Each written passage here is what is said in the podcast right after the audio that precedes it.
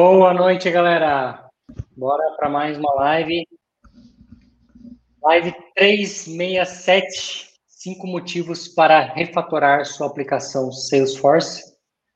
A ideia aqui é a gente abordar justamente um cenário que a gente tem vivenciado hoje, que é ter que refatorar algumas coisas que a gente fez nem, nem tão distante assim.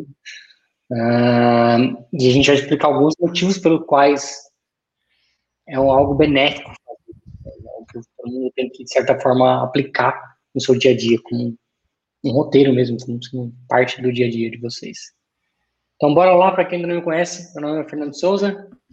Boa noite, galera. Meu nome é Arthur Anelli. Vamos lá, vamos primeiro, antes da gente ir para os cinco motivos, vamos entender o que é refatorar, né?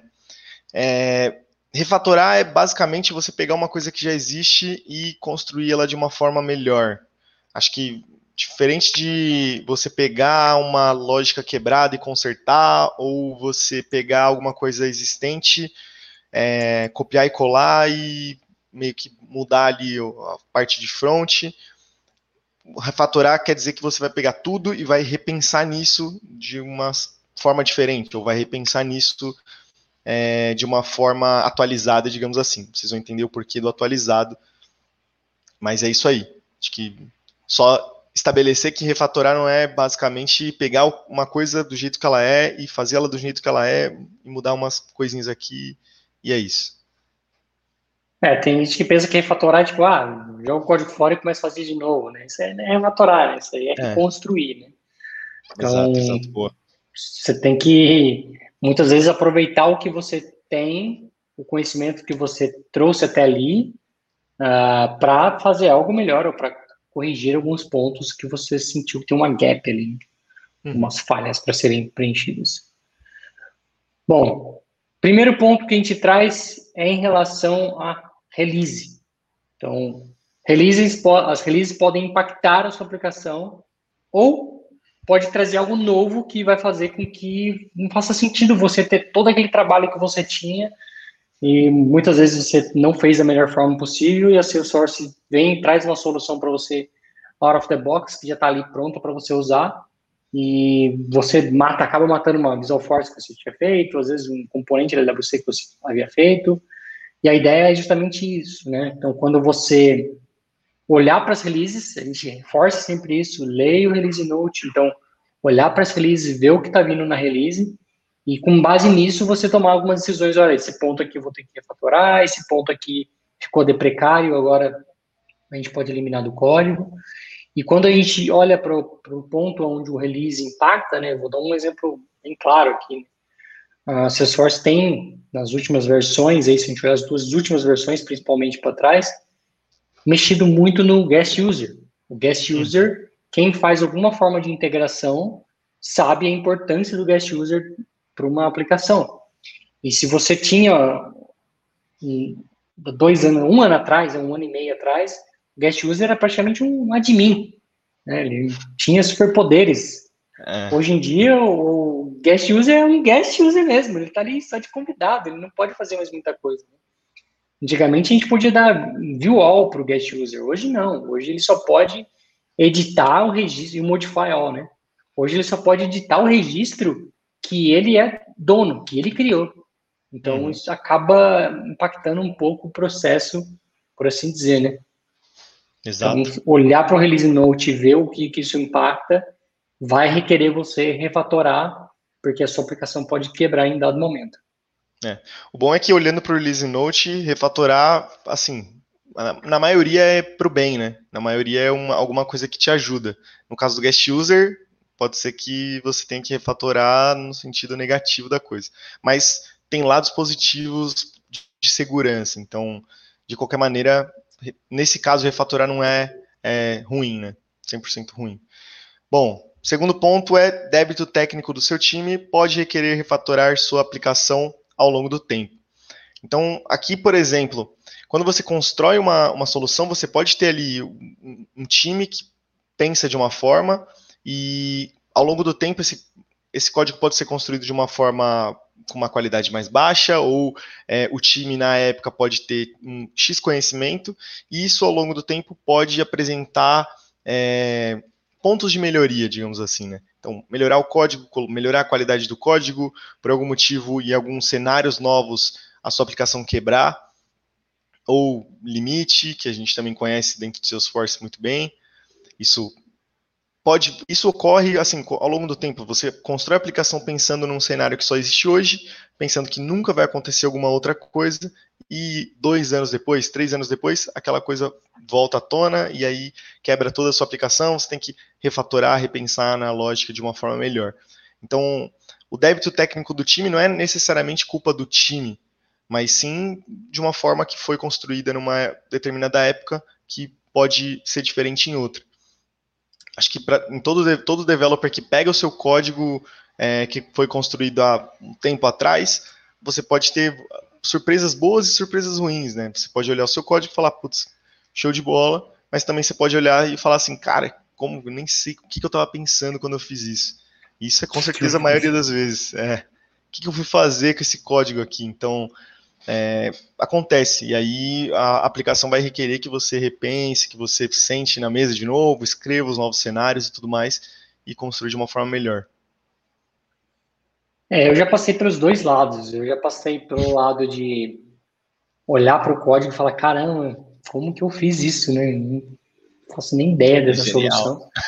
É, e já passei por um lado também de olhar para um, acho que eu já até falei aqui, né? Eu fiz um game em 2010, que chamava Nim Marimbad, agora você pode baixar, porque só tem para iOS. É, Qual é o nome? E chama Nim Marimbad. Nim. E é um jogo de palitinho, você vai tirando os palitos e o último que tira, que fica o palito na mão, perde o jogo, né?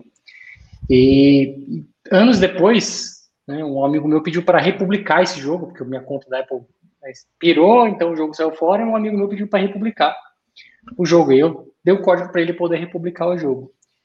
E aí eu fui parar para olhar o código, e eu olhava o código e falei, caramba, código bem escrito, cara. Sabe, tipo, tudo com classe bonitinho e, e, escrito numa linguagem que eu não tinha, não, não dominava assim anos, né? Tinha acabado uhum. de aprender Object-C, então era uma linguagem completamente nova para mim. E eu escrevi de uma forma que eu anos depois eu olhei para aquilo e falei, fiquei orgulhoso de ver quanto como estava organizado, estruturado, em comentários, etc.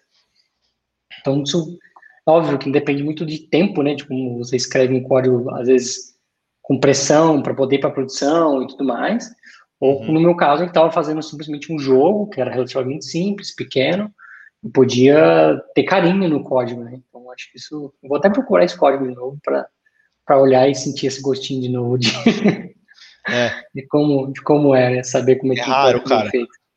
É raro. É raro.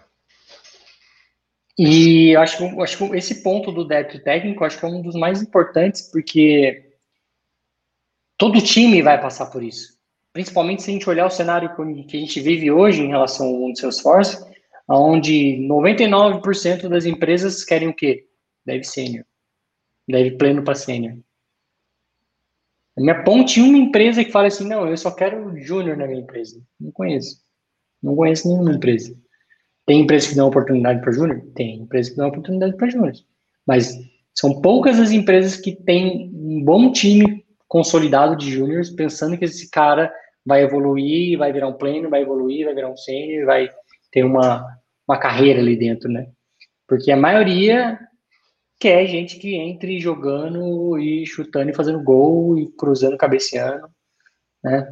Acho que vai, óbvio que vai muito do, do time que você tem para entregar um projeto. Às vezes você tem um, sei lá, tem um puta de um projeto e o seu cliente é o Google. Cara, é óbvio que você vai querer o melhor dos melhores para tocar o seu projeto, porque você tem um, um cliente forte, você tem que ter uma qualidade excessiva, o que não quer dizer que quem está entrando não vai ter uma qualidade. Não, Pode ser que eles vão trazer muita qualidade, mas chances são de que as pessoas que estão entrando não vão cometer mais erros do que um, um sênior, né? Por quê? Porque o sênior já cometeu esses erros no passado e a gente vai evitando os, os, tipos de erros ao longo do tempo.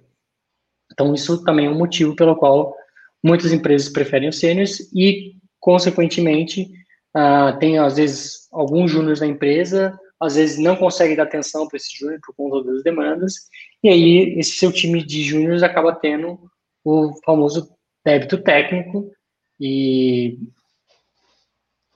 se é. você não parar para olhar o que foi feito e evoluir com o tempo, é, tem formas de mitigar isso, tá? Mas mesmo com essas formas é, é um pouco complicado, que uma delas aqui é o, é o code review, né? Então, você revisar o código que o seu time está entregando e, e apontar já ali no, no code review alguns pontos de melhoria. Mas isso é um processo chatinho, acho que vale só um, uma outra live para isso, apesar de eu já ter feito, falado aqui um pouco sobre o code review, acho que vale uma live só para isso. Uhum. E o próximo item é sua regra de negócio pode evoluir e exigir alterações no processo. Acho que isso também, na grande maioria das empresas, é algo extremamente é, do dia a dia. Né? Por quê? Né? É, corriqueiro, porque a empresa, ela. A regra muda. Né? Vamos, vou dar um exemplo básico aqui, né? Lei Geral de Proteção de Dados, que está entrando aí agora. Quantas empresas não vão ter que se adaptar a isso? Uhum. Mudança da placa do carro, que era três letras, quatro números, agora é três letras, um número, uma letra e três números. Quantos sistemas não tiveram que ser mudados por conta de um, uma mudança que o governo fez, foi de, ah, muda isso aqui para uma letra e pronto. Né? Ou tinha um outro exemplo na minha cabeça e fugiu. Era do governo também, mas enfim, o governo muda as coisas, né? São exemplos só, né? Mas a sua própria regra de negócio pode evoluir. Então, uhum. o, a forma como o seu time vende pode mudar, a forma como o seu time integra com outros parceiros pode mudar. Então, vamos supor, hoje você está integrando com um parceiro XYZ para se fazer uma assinatura de documento. Amanhã chega um parceiro no mercado com um produto muito melhor e, cara, vamos ter que mudar. E aí você vai ter que mudar a, regra de negócio, né? Porque em vez de você assinar com o parceiro X, agora você tem que assinar com o parceiro Y. E o, a próprio, o seu próprio negócio, a forma de construir o seu negócio pode mudar e vai, vai ter que redesenhar. E a gente já viu casos onde a gente começou um MVP com o cliente é, e no meio desse processo ali, Boa, Euclides, era isso mesmo que eu estava na cabeça e acabei esquecendo, cara. O nono dígito, né? Então, o nono dígito foi um exemplo, né? Era oito, era, na verdade era sete, passou para oito, depois passou para nove. Então, isso também acontece. Né? E você tem que ajustar o seu código para poder comportar mais números de telefone. E a gente ainda teve a época de transição de 8 para 9. Então, você podia aceitar ou 8 ou 9, porque ainda estava é. naquela fase ainda de aceitar os dois. Né? Então você tem que ter uma máscara que aceite um ou outro, e se for um formata de um jeito, se for outro formata de outro, era uma dor de cabeça. É e até que você entre no, no, formato onde tudo. É igual mesmo a placa de carro hoje, né? Placa de carro era duas, duas letras, depois passou para três letras, agora passou para três letras, número e letra, e daqui a pouco vai ser só esse formato, e aí não vai ser mais aceito o outro, e aí você tem que mudar de novo. Você vai ter que mudar de novo o seu sistema. Porque você não vai poder mais permitir o outro se o outro não existe mais, né? Foi totalmente extinto. Uhum. Então, isso é uma é, mudança de regra de negócio. Sim, esses são exemplos também, assim, que as empresas vão entender mais como custos, né? Porque são regras que mudam e isso fa fazem com que o seu sistema tenha que entender essas regras também. É, mas, como o Fernando falou, o, o negócio pode evoluir, você pode adicionar um outro tipo de produto que vai é, vamos dar um exemplo de Salesforce, que vai afetar o seu Process Builder, o seu envio, é, suas, suas respostas automáticas. Você tem que adicionar mais uma regra e isso vai ter que mudar o seu Process Builder porque você não vai criar um outro mesmo objeto e tudo mais, seguindo as boas práticas, né? Então, isso acontece meio que, como o Fernando falou, acho que todos os dias, pelo menos umas duas vezes é, no mês, no mínimo. Acho que em toda empresa, em qualquer empresa, isso acontece. É, dependendo do cliente, até mais, né? É, até mais. Eu tava contando, todo dia. história aqui, né? É. Tava contando a história aqui do nosso MVP, né? Então a gente está aplicando um projeto que é um MVP e, e o cliente foi desenhando com a gente o processo E uma semana antes de ir para produção, ah, não, tem que mudar isso, isso, isso, porque se não for desse jeito, não dá para ir para produção. E aí é. muda tudo isso. Ah, não, mas tem que ser desse jeito, desse jeito, desse jeito, porque senão não dá para produção. E muda de novo. Então, assim, tem, tem, além desse ponto de regra de negócio, ainda tem o entendimento do negócio que a pessoa que está, o que user que está passando para você tem, de fato. E aí, quando o usuário começa a colocar a mão na massa e ter que clicar para fazer aquela operação, ele vê que aquilo não atende ele. Na verdade, ele precisa de um outro campo, que aquele campo precisa trazer uma outra informação, e aí vai requerer aí um, um polimento da sua solução, né? Ou uhum. refatorar. Boa. O quarto ponto, e importante também, é a evolução da tecnologia, né? Então, um exemplo claro é de Visual Force é a LWC, mas vamos até, a gente pode até encurtar isso de Aura para LWC, que é o que as empresas ainda lutam muito hoje para não refatorar, né? Porque não, já fiz em Aura, já está em Aura, vamos continuar em Aura e não vou passar para LWC porque ainda não tem motivo. É, acho que o, o motivo que para mim já, já bastaria seria que a Salesforce mesmo está olhando para LWC. Então, vão sair coisas para LWC, cada vez vão aparecer coisas novas para LWC, e se você está ali na ponta, né, usando a tecnologia de ponta, você vai ter as, as coisas que lançarem, né, o que é novidade vai, vai chegar em você. E também a gente pode evitar várias coisas como débito técnico, etc., que, que pode vir a te ajudar. Então, quando a tecnologia muda, é, e aí, claro, tem ali um entendimento do que até onde a gente tem que mudar, não é? Lançou hoje, a gente precisa já pensar em lançar hoje. Mas uma vez estabelecido, que é o exemplo do LWC, que a Salesforce veio batendo, o LWC apresentou para a gente, mostrou, é, quebrou as barreiras para a gente migrar de Aura para LWC. Então, a gente, tinha, a gente tem todos os ingredientes para migrar para LWC, vários motivos de menos código, uma manutenção melhor, enfim, ele é open source e tudo mais, que ajudaria. Nesse caso específico, a, razão para você refatorar já está toda aí e, portanto, é importante também refatorar o, suas aplicações para LWC, né? principalmente as que você vai usar em componente. É, se a gente olhar até um pouco também em relação ao próprio, L, ao próprio Lightning, né? Uh, o quanto, a gente falou aqui no live poucos dias atrás, né? Por que, que as empresas não migram ainda para Lightning? Porque elas ainda estão usando o Classic. E aqui também é um pouco disso, evolução da tecnologia. Algumas empresas estão evitando fazer essa migração por conta de N fatores que a gente já abordou nessa live, acho que não vale a pena abordar aqui de novo, mas é também é uma evolução de tecnologia. Às vezes tem, tem a barreira pessoal do, ah, eu não quero, eu acho que é, aqui é melhor por conta disso, disso, disso, mas dado momento não vai ser uma escolha. Assim como o oito dígitos com nove dígitos não, né, não foi uma escolha e uma hora aconteceu e todo mundo é nove dígitos, aqui vai ser a mesma coisa. Né? Uma hora, hora vai ser obsoleto, assim como já tem muita coisa ali dentro dela sendo deprecária. Uhum. Uma hora o Classic vai ser obsoleto, e aí? Você vai pagar uma fortuna no CRM para ficar usando tudo que é obsoleto? Faz sentido para você?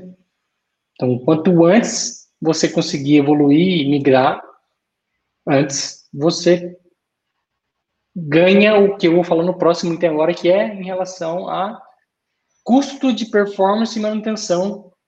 Por quê? Porque isso pode impactar ao longo do tempo.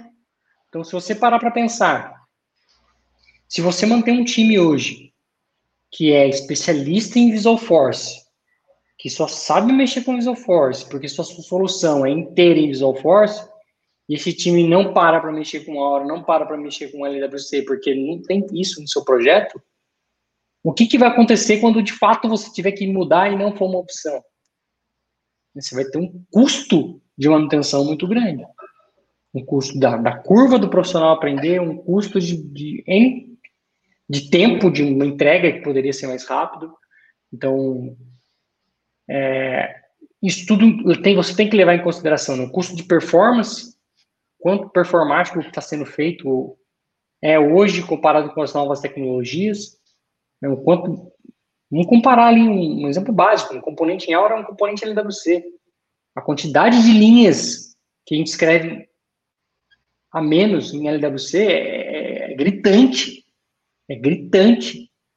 Quem já olhou para um componente Aura e quem já olhou para um componente LWC consegue olhar ali a quantidade absurda de código que a gente escrevia mais, entendeu? Uhum. É só, só ver quando você declara uma variável no seu componente. O famoso get set, né? Então você pega o componente, pega a variável, dá um set naquela variável para poder gravar um valor. E hoje é simplesmente igual a gente faz com qualquer variável em linguagem de programação. A igual a B. Pronto, você atribui um valor. Então, onde você tinha antes pelo menos três linhas para atribuir uma variável, né? pegar a variável, fazer uma mudança nela e atribuir uma variável, agora você tem não, duas linhas, uma linha.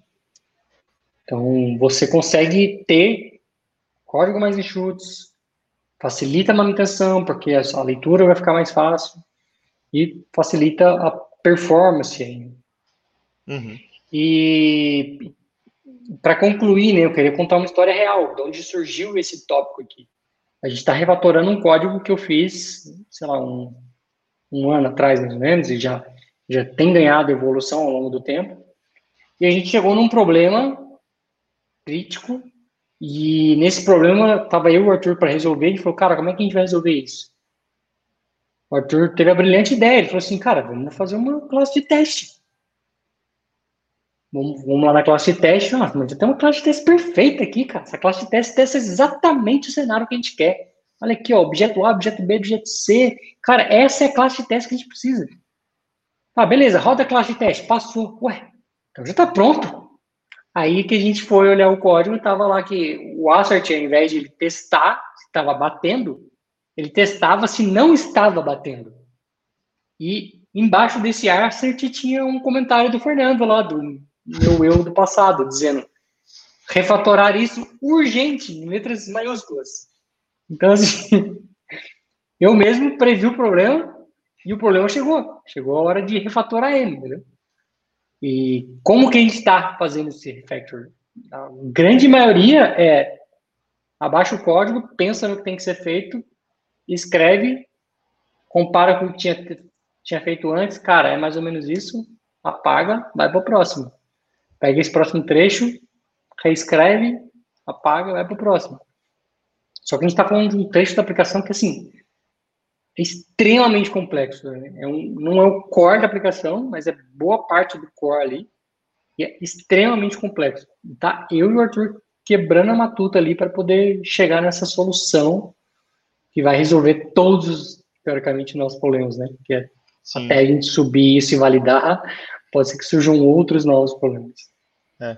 Bom, é, lá, falando só para só para concluir para deixar a galera se você está em um projeto que você precisa refatorar alguma coisa nesse nesse exemplo que o Fernando deu eu diria que ele ainda é mais complexo do que você pegar uma, um código de alguém X que você não conhece e que você sabe que precisa refatorar aquele código, mas está ali penando porque você vai precisar entender e tudo mais.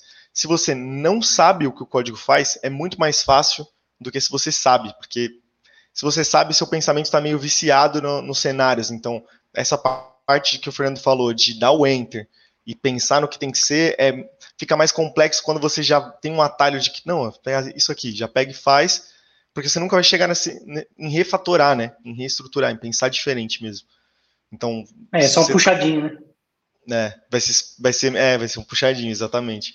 Então, se você tem esse, esse desafio, cara, eu acho que só tem a ganhar. Acho que vai ser show, ainda vai ser bem mais legal do que você está pensando aí. Show de bola. Bom, é, complementando aí, ó, o Fábio Queiroz perguntou: a refatoração ajuda a encontrar defeitos na ordem? Acho que em algumas partes sim, mas não é o grande core, né? Muitas vezes a gente refatora porque justamente tem um, erro que foi encontrado, né? Ou por um, um déficit, né? Alguma coisa que você precisa fazer e não dá para fazer, que não era o nosso caso, né? É, não era bem um erro, mas impossibilitava de fazer uma funcionalidade que a gente precisava. E aí, para fazer aquela funcionalidade, tinha que ter um refactor.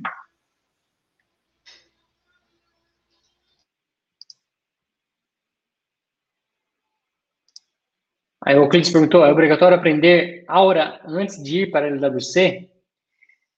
Cara, não. definitivamente não, mas vai depender muito do, do contexto que você está situado hoje.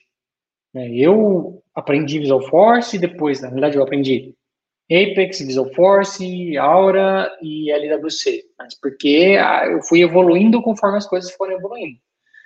É, eu conheço gente que só sabe LWC e não sabe Aura, e eu diria que você conhecer Aura não vai te ajudar em nada no LWC, e vice-versa, só que dependendo, como eu disse, dependendo do contexto, porque se você está num contexto onde você tem que dar manutenção em vários tipos de aplicações, você conhecer um pouco de cada vai te ajudar a facilitar as manutenções. Agora, um outro ponto em que, de repente, você saber a aura seja um diferencial em relação ao LWC, é que LWC ainda tem as suas limitações. Em alguns lugares você não consegue colocar um componente LWC, mas você consegue colocar um componente aura. Então, o que, que a gente faz nesse caso é o que a gente chama de wrapper. Então, você tem um aura, que dentro desse aura você tem um LWC, e aí você faz então todo o seu conteúdo LWC e põe ele dentro de um aura e esse aura vai para onde você quer colocar. Então é uma forma de você é, pular essas limitações que ainda existem dentro do, do LWC. Obviamente que a Salesforce quer matar todas elas. Né? Uma que a gente ganhou recentemente, na última release, foi o Action Button. Então, aqueles botões que a gente tem lá na, na, na guia, então, antes a gente tinha que só fazer isso em Aura, agora a gente já consegue fazer em LWC. É um tremendo de um avanço, mas ainda tem lugares que você só consegue colocar Aura, e aí você tem que conhecer o mínimo de Aura para pelo menos conseguir encapsular o seu código LWC ali dentro. Então, conhecer não é um, um algo que você vai jogar fora. Né? Ah, depois ele falou que eu tive que aprender Apex e troquei de caixa e ainda não entendi a, a relação. A toque de caixa, desculpa. E ainda não entendi a relação de avanços entre Classic, Lightning, Apex, Aura, LC. Cara, é o que a gente falou ali atrás em relação à tecnologia, né? São tecnologias diferentes. São é, assim, é, formas relação, diferentes, né? Relações de avanços, a gente vai ter então de Classic para Lightning, sendo o Lightning uhum. o último. O Apex ele vai ser o back-end de ambos, de Classic e de Lightning. Ele, o Apex é como se fosse o back-end do Salesforce. E Aura e LWC são as evoluções de componente. Então, Aura e LWC a gente vai ter só dentro de Lightning. E o primeiro, o primeiro tipo de, de código que apareceu para componente foi o do Aura. E aí depois a Salesforce veio com LWC para facilitar. Então, por vários motivos, por, por ser um, um, por já ter já uma família ali, né, que, que é aceita dentro dos, dos navegadores e tudo mais, e outros N motivos que a gente falou em, em algumas lives já sobre a LWC. Mas. Tem uma, lista, acho que a LWC vai um, uma lista aqui no, no, YouTube só com ela, porque tem tipo, várias lives de LWC.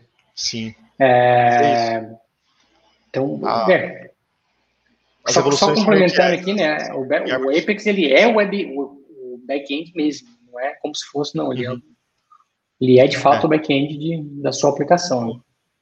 Né? Uhum. Boa, boa. Beleza, pessoal? Espero que tenha dado bons motivos para vocês refatorarem as coisas aí, porque faz parte da evolução do seu código, faz parte da evolução do seu time, faz parte da evolução da sua aplicação, faz parte da sua evolução para ganho de performance, ganho de tempo de manutenção, porque vai existir, não adianta a gente dizer que não existe, porque vai existir.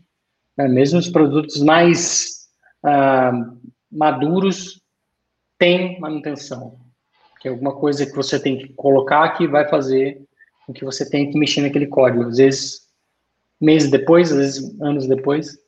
Então, isso garante, se você está sempre evoluindo o seu código, isso garante que você vai ter uma boa manutenção.